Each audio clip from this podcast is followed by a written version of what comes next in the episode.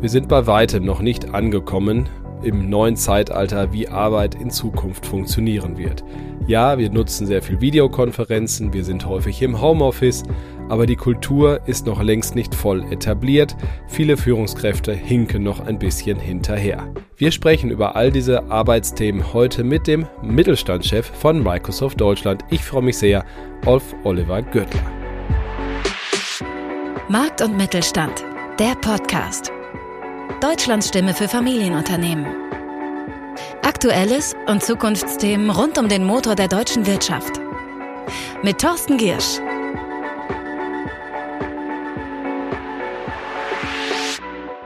Wir starten mit dem Gespräch in ungefähr drei Minuten. So lange gibt es das Wichtigste der Woche aus Sicht des Mittelstandes. Das sollten Sie wissen. Geschäfte machen mit China war selten so ein großes Thema wie in dieser Woche anlässlich der Reise des Bundeskanzlers nach Peking. Und zwar in mehrerlei Hinsicht. Die Unternehmen, die in China vor Ort aktiv sind, müssen sich einer immer stärkeren Kontrolle von Parteikadern naja, entgegensehen.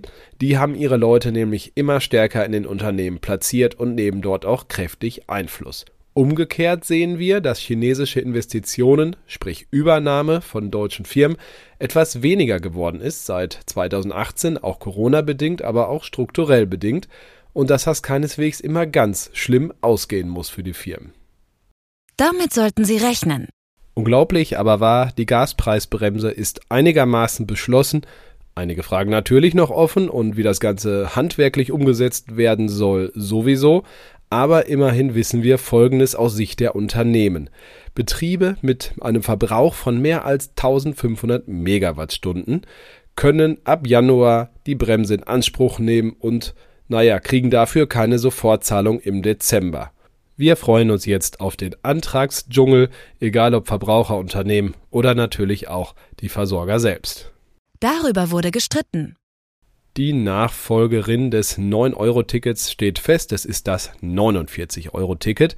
Und dass das jetzt so klar ist, hat auch Implikationen für Arbeitgeber, wie ich finde denn die müssen, zumindest alle ab 250 Mitarbeitern, bald den Weg ihrer Angestellten zur Arbeit CO2-technisch ja mitbilanzieren. Und wenn der eben mit öffentlichen Verkehrsmitteln häufiger passiert, ist das gut für ihre CO2-Bilanz. Also motivieren Sie Ihre Leute für die öffentlichen Verkehrsmittel, wo Sie können, und verzeihen Sie auch mal die ein oder andere Verspätung. Bei der Bahn wird das kaum zu ändern sein. Das könnte Sie irritieren.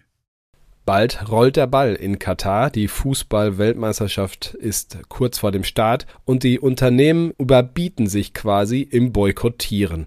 Das geht vom Nichtverkaufen von Fanschals bis zum Schließen der Restaurants. Ich halte das für moralisch irgendwie erklärbar. Auf der anderen Seite, es ist die falsche Form des Protestes.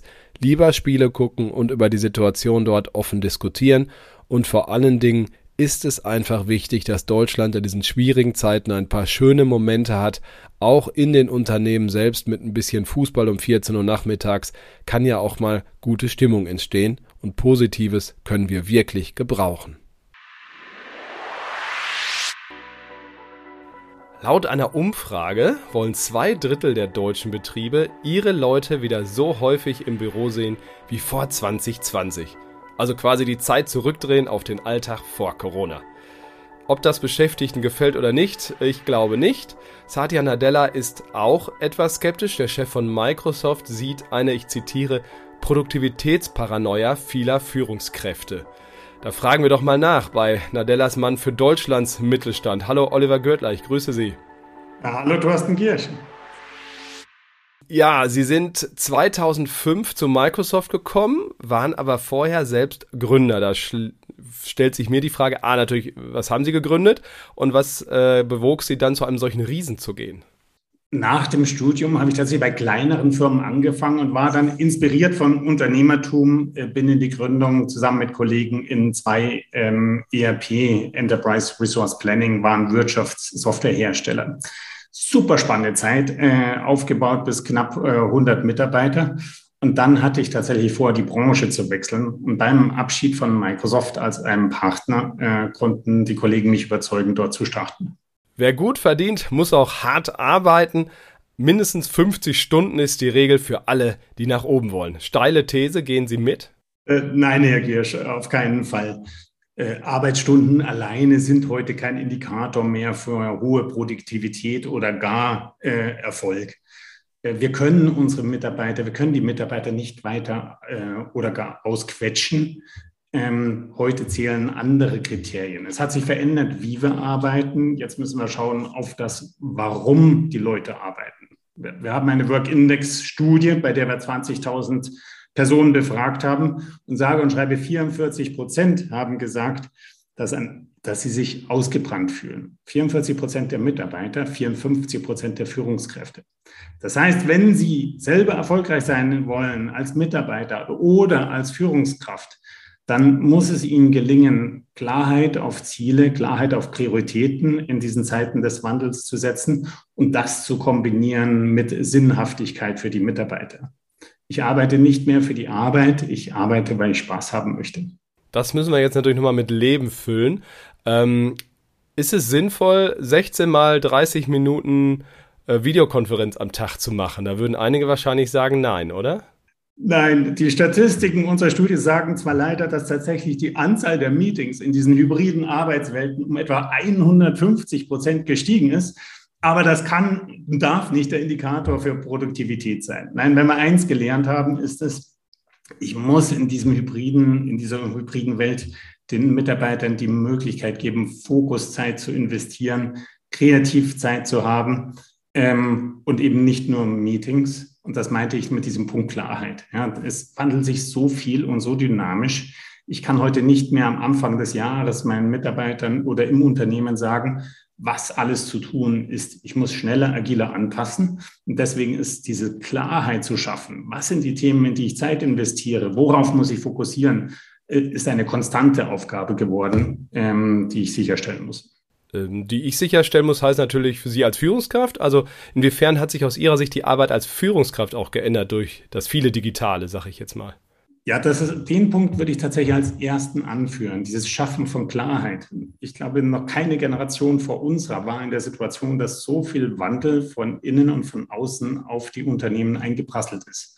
Ich habe die, die gesamten Möglichkeiten, die die technologische Innovation bringt, von Augmented Reality oder hier Calls äh, über, über Teams, hybride Calls, ähm, äh, bis hin zur Transformation meiner Lieferketten das muss ich nutzen, um global wettbewerbsfähig zu bleiben. Gleichzeitig haben wir die bekannten Herausforderungen von Inflation, äh, Energiepreisen, äh, Lieferkettenproblemen, Fach, Fachkräftemenge.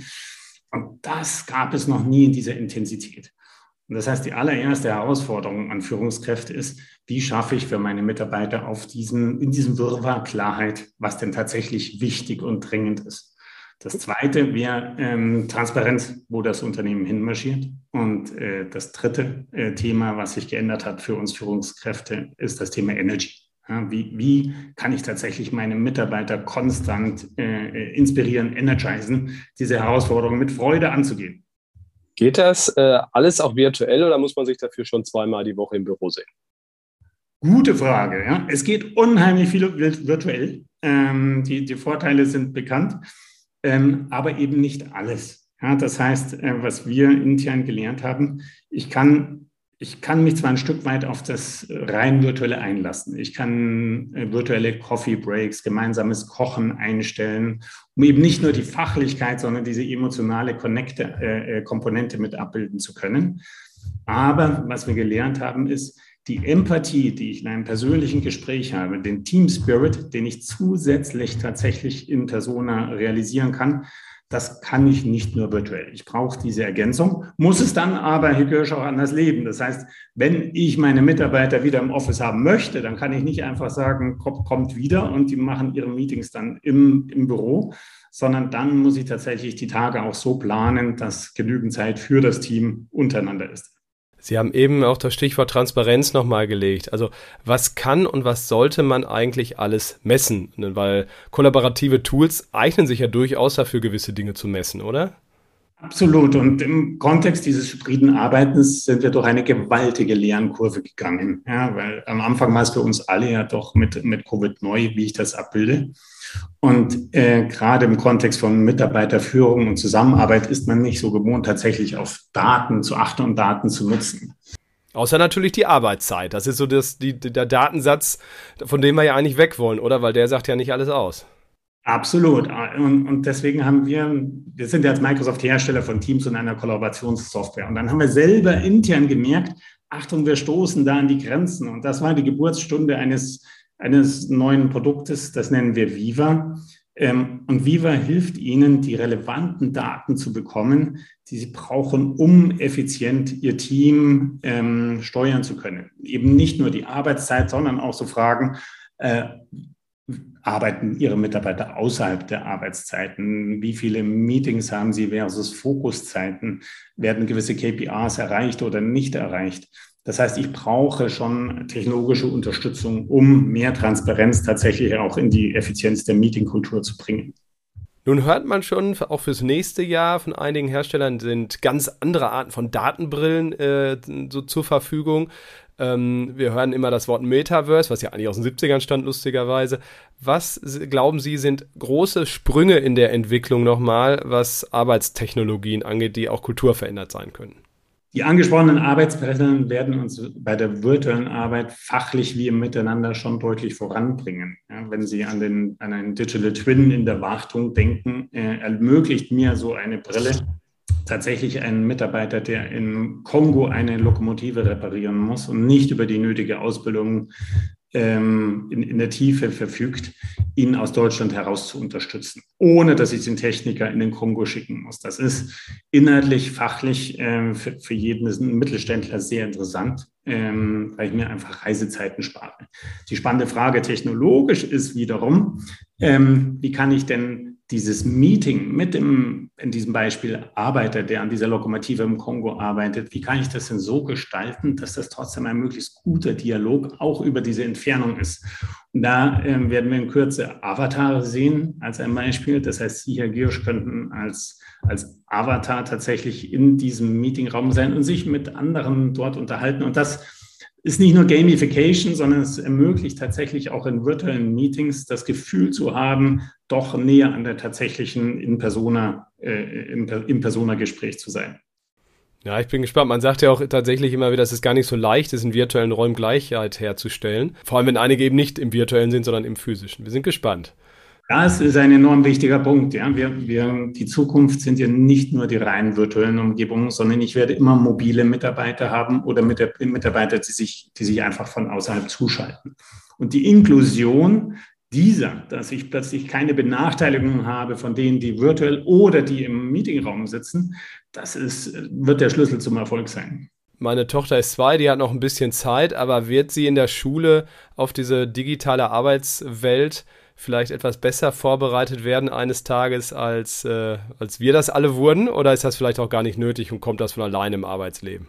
Äh, ich bin selber Vater von vier Kindern. Ich befürchte, dass die tatsächlich nicht in der Schule, aber im Alltag schon deutlich mehr lernen zum Arbeiten in der virtuellen Welt über die Games, ähm, über die Social Media, als, als wir das im Beruf tun. Also von daher mache ich mir da keine Sorgen. Ganz im Gegenteil, ähm, die, diese Generation wird uns ganz schön treiben. Herr Güttner, vielen, vielen Dank und äh, arbeiten Sie gut gelaunt und fröhlich weiter. Bis dahin. Und auch Ihnen, liebe Zuschauer, Zuhörerinnen und Zuhörer, Sie merken, ich bin noch ein bisschen im Fernsehmodus hier. Danke fürs Zuhören und äh, bleiben Sie, wie immer, sage ich das, gesund und erfolgreich. Bis nächste Woche. Das war Markt und Mittelstand, der Podcast. Wir hören uns nächsten Freitag wieder auf markt- und-mittelstand.de.